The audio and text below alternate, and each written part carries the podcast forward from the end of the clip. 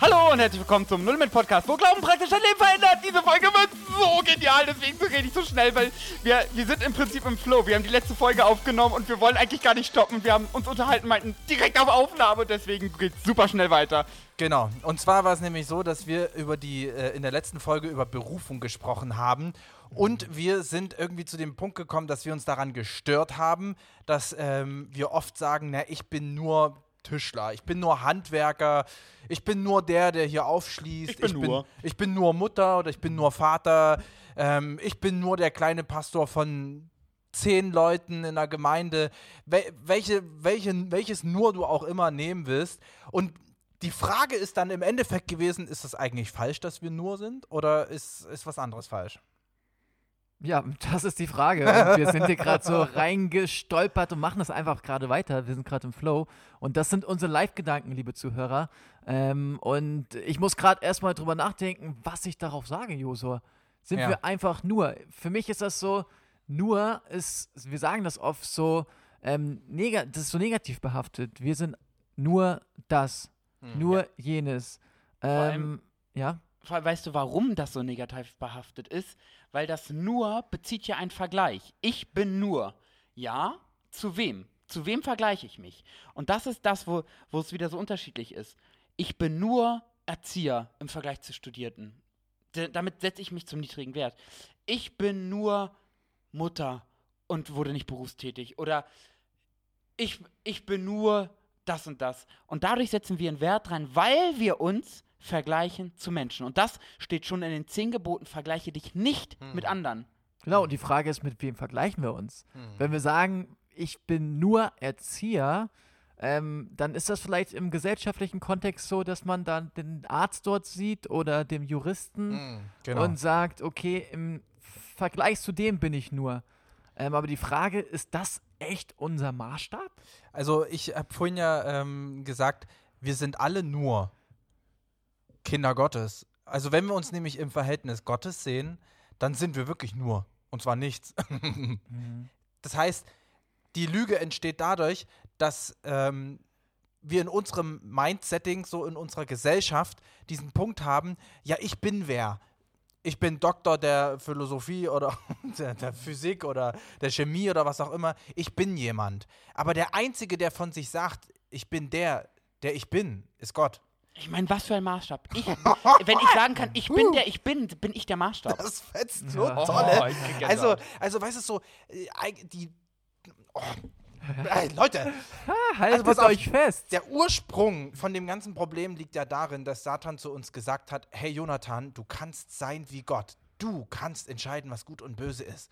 Und das ist eine Lüge. Und diese Lüge glauben wir bis heute. Es gibt nur einen, der ist. Es gibt nur einen, der wirklich einen Wert hat, der wirkliche Liebe hat, der wirkliche Erfüllung hat. Und das ist Gott. Niemand anderes. Und diese, dieses bekloppte, verdammte Denken von uns Menschen, dass wir uns selbst erfüllen können und selbst erfüllt sind, führt uns direkt in die Hölle. Und deswegen dieses Denken, ich bin doch auch jemand. Nein, ich bin niemand. Und nur wenn ich das akzeptiere, dass ich ein Niemand bin, bin ich offen dafür, dass die Kraft Gottes durch mich durchgeht. Und dann bin nicht ich, sondern dann ist Gott. Und zwar durch mich. Und oh, da kriege ich richtig einen Rappel, ja, da, da, da elektrisiert sich richtig was bei mir. Weil das ist nämlich diese Freiheit, die Jesus Christus uns versprochen hat, dass wir nicht aus eigener Kraft dafür sorgen müssen, dass wir ein Gesicht haben, dass wir irgendwie tolle Ausstrahlung haben, was auch immer, sondern es ist Jesus Christus, der durch uns durchscheint. Und das ist eine Freiheit, weil Gott ist, er existiert. Jesus ist das wahre Leben und nicht das, was ich daraus mache, ist Leben. Jesus ist der Weg und nicht ich habe die Wahrheit gefunden. Er ist die Wahrheit. Und das sind alles so eine Aspekte, die nur auf Gott zutreffen. Und wir besitzen die Frechheit, indem wir behaupten, wir sind auch etwas davon. Und wir Christen glauben den Scheiß auch noch und setzen uns daneben und sagen, ja, wer bin ich? Ich bin nur Christ. Stopp! Hör auf, so einen Mist zu denken. Die Wahrheit ist, du bist ein Niemand, du bist nichts wert, aber Jesus Christus gibt dir einen Wert, der uneinschätzbar ist, der übertrefflich ist. Alles, was du dir vorstellen kannst, Jesus Christus übertrifft es. Ja, und ein Satz ist mir gerade im Kopf, und zwar ist der Satz, du bist Mensch. Du bist nicht der Jurist, der Mediziner, der Pädagoge, der Und du bist Handwerker. nicht Gott. Du bist nicht Gott, du bist Mensch. Ja. Und ich bin Sterbebegleiter. Vielleicht haben schon einige. Ich Also- dachte, du bist Mensch. Jonathan, das war jetzt schon lustig. So, also in meinem menschlichen Leben habe ich. Ähm, Also, du bist Mensch. Ich bin Sterbebegleiter. So, äh, ich wollte dann Brücke schlagen zu meinen Erfahrungen aus der Sterbebegleitung. Und zwar gibt es so einen Satz, das letzte Hemd hat keine Taschen. Und was heißt das praktisch? Man kann nichts mitnehmen, was man hier auf der Erde an Titeln hatte, an Materialien, an Sachgegenständen, was auch immer, Geld, Macht, düdüdüm. Man kann nichts mitnehmen, mit, mitnehmen. Und jeder Mensch ist nackt im Angesicht des Todes. Ja. Und jeder Mensch kommt doch nackt zur Welt. Ja.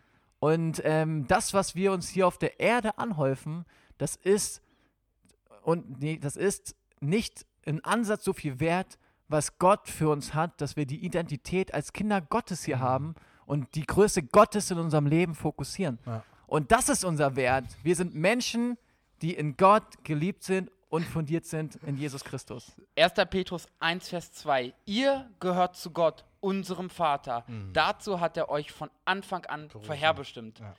Das, das sind wir. Ist wir äh, ja. es ist vollkommen egal, was für eine Position wir haben, Was was, für für, eine du Macht du hast, hast, wie viel du Geld auf deinem Konto ist, in welchem Bezirk du wohnst, in welcher Etage du lebst, wie viele Ja. Kinder du hast. Das alles bestimmt dich nicht. Ja. Das sind alles Faktoren, die dich mit ausmachen, wo du diesen Teil von deinem Leben sind. Ja, Hm. aber das ist nicht da, da, der Maßstab, an dem wir uns messen. Nee. Und vor allem, es geht wirklich darum, da- das ist so wichtig, dass wir uns nicht vergleichen mit anderen, sondern Gott, was wir in der Folge davor hatten, deswegen geht es im Prinzip eigentlich weiter. Ähm, Gott hat dir Dinge gegeben und darin darfst du treu sein. Richtig. Darin darfst du leben und wandeln. Und deswegen ist es egal, ich bin nur Erzieher, ich Hm. bin nur Politiker, ich habe nur die kleine Gemeinde, ich bin nur. Das ist alles irrelevant, was du bist. Du bist an allererster Stelle geliebt von Gott und bist dazu berufen, ihm gehorsam zu sein Hm. und seinen Willen mit zu verkünden. das sieht so aus, als wenn du mir gerade voll das Foto von mir machst. Josa hat gerade sein Handy direkt in mein Gesicht gehalten. Aber das ist so wichtig, dass wir Gott erkennen in dem Ganzen und Gott in Gott als unser Maßstab haben und nicht unsere Welt, nicht unsere Freunde, nicht unsere Familie, nicht das, was andere Umstände sind, sind der Maßstab, an dem wir uns messen. Und deswegen ist es auch nicht wichtig, wie heilig andere in, de in deinem Umfeld leben oder wie sehr andere sauber reden. Vollkommen egal, es ist wichtig, was die Bibel sagt, was der Maßstab ist und nicht, was du denkst, was wichtig ist. Und ein cooler Punkt, woran man sieht, dass wir wertvoll sind. Ähm, ich weiß nicht, ob ihr euch mit Bares für Rares äh, manchmal äh, beschäftigt habt. Nee, was ist Jo. das? Ja, Ba- Bares also für das Rares? ist so eine Fernsehsendung und da kommen so Leute hin mit irgendwelchen wertvollen Gegenständen. Das ist dann so eine, weiß ich, ich nehme jetzt einfach mal eine Armbanduhr und dann gehen die vorher zur Expertise und dann wird das eingeschätzt und dann sagt die, ähm, die Frau oder der Mann, der das so einschätzt, ja, ich könnte mir vorstellen, dass die Uhr 300 Euro wert ist. Und dann gehen die in so einen Händlerraum und da sitzen verschiedene Händler und dann verhandeln die und fast immer ist der Wert ganz also ganz oft ist der Wert über dem, was geschätzt wurde. Das heißt, wenn dann eine Uhr auf 300 Euro geschätzt wird, dann ähm, sagt ein Händler, ich will 1000 Euro bezahlen. Und damit hat auf einmal die Uhr einen Wert von 1000 Euro. Und was ich jetzt damit, was ich eigentlich damit sagen will, ist, der Teufel hat gestohlen. Und Jesus, weißt du, was der gemacht hat? Der hat teuer erkauft. Das heißt, Jesus hat uns den Wert gegeben, indem er einen Preis bezahlt hat, der höher ist, als irgendeiner bezahlen könnte. Dieser Preis ist so unendlich hoch, das, das ist nicht in Zahlen zu fassen. Und diese Wertigkeit liegt in uns. Das ist ja aus der, also Gott selbst sagt, es ist nicht verschwendet. Ja, sondern er hat es getan, weil du es ihm wert bist. So wie der Händler gesagt hat, es ist mir wert, diese Uhr für 1000 Euro zu kaufen, obwohl, und das weiß er natürlich in dem Fall nicht, aber ich sag mal, obwohl die Expertise gesagt hat, die Uhr ist nur 300 Euro wert, hat er gesagt, ich gebe 1000 Euro aus. Und Jesus oder beziehungsweise Gott hat gesagt, es ist mir wert, diesen Preis zu bezahlen für Kai, Jonathan, Josua und alle Zuhörer ähm, und alle Menschen im Endeffekt. Und das ist das Besondere für mich daran, dass der Wert von uns nicht in dem liegt, was wir tun oder wo, wie Kai schon sagt, wo wir herkommen, sondern dass unser Wert in Gott liegt, weil er hat uns den Wert gegeben und niemand anderes. Weil er ist auch der Einzige, der einen Wert in den Händen hält. Also wenn ich kein Geld habe, kann ich eine Uhr keinen Wert geben. Nur wenn ich 1000 Euro habe, kann ich sagen, ich kaufe sie für 1000 Euro und dann hat sie einen Wert und zwar 1000 Euro. Ganz praktisch, Kai, an dich geht diese Frage. Und zwar, du bist ja Erzieher, hast eine Ausbildung zum Erzieher gemacht, bist jetzt gerade auch am Studieren. Ähm, und aktuell bist du halt Erzieher. Und wenn jetzt zum Beispiel ein Arzt ähm, neben dir steht oder ein Jurist, ähm, will ich mal ganz kurz an deinem Beispiel, wie du reagieren würdest, ähm, einfach demonstrieren. Was würdest du sagen, wenn, wenn du neben Arzt stehst und Juristen und dich vielleicht ein bisschen minderwertig fühlst? Wie würdest du aus den Gedanken der Minderwert rauskommen? Also, ähm, ich würde einfach, was wir auch in den Folgen der Forschung gesagt haben, ganz ehrlich einfach vor Gott sagen, zu Gott, ey, ist mir gerade echt irgendwie unangenehm. Ich merke, das beschäftigt mich. Ähm, das geht mir irgendwie gerade nahe, ich gebe das dir einfach ab. Und damit ist die Sache durch. Ja, und genau deswegen, ich wollte euch gerade so ein praktisches Beispiel geben. Das heißt jetzt nicht, dass das bei Kai so ist, aber ähm, wenn ihr Situationen habt, wo ihr euch minderwertig fühlt und euch vergleicht, hey, okay, dann ist das so gekommen. Dann aber rede mit Gott über die Dinge und gib deine ehrlichen Gedanken zu Gott, Ja. indem du die aussprichst, diese persönliche Beziehung zu Gott lebst und dir eine neue Perspektive holst. Und vielleicht war dieser Podcast heute und beim letzten Mal eine Erneuerung deiner Sinne, wo du jetzt sagst, hey, ich muss mich nicht vergleichen mit irgendwelchen höherrangigen Berufen. Ich habe noch einen nächsten Punkt, der knallt richtig. Äh, 2. Mose 20, Vers 17 steht das nämlich, du sollst nicht begehren das Haus deines Oha. Nächsten. Und jetzt finde das finde ich halt krass. Es geht, wir hatten es gerade eben einmal um Beruf, äh, um den Beruf, weil wir halt auch von Berufung kamen. Aber jetzt, wie groß sind wir geprägt von dieser Welt, von Pinterest? Und wir vergleichen, wer hatte die beste Hochzeit? Wer hatte die bessere Location? Wer hatte die bessere Live-Musik? Wer hatte den besseren Antrag gestellt? Oder man die ganzen Travel-Videos, die ich auch liebe anzugucken, komme ich so schnell, oh, ich hätte, oh, das Equipment hätte ich auch gern oder die Erfahrung hätte ich auch gern. Und man kommt so leicht in ein Vergleichen, selbst mit Leuten, die man nicht kennt, mit einer Welt, in der man eigentlich gar nicht so drin ist, fängt man sich an zu vergleichen. Und das ist so krass. Ich möchte auch wirklich an alle sprechen, die dann frisch verheiratet sind oder was auch immer. Hört auf, euch zu vergleichen. Oh, der hat aber schon ein Auto und ein Auto können wir uns gar nicht leisten. Oh, der baut schon ein Haus. Oh, das, wir sind immer noch, im, ich ziehe meine Kinder in der Wohnung groß. All diese Umstände machen dich nicht aus.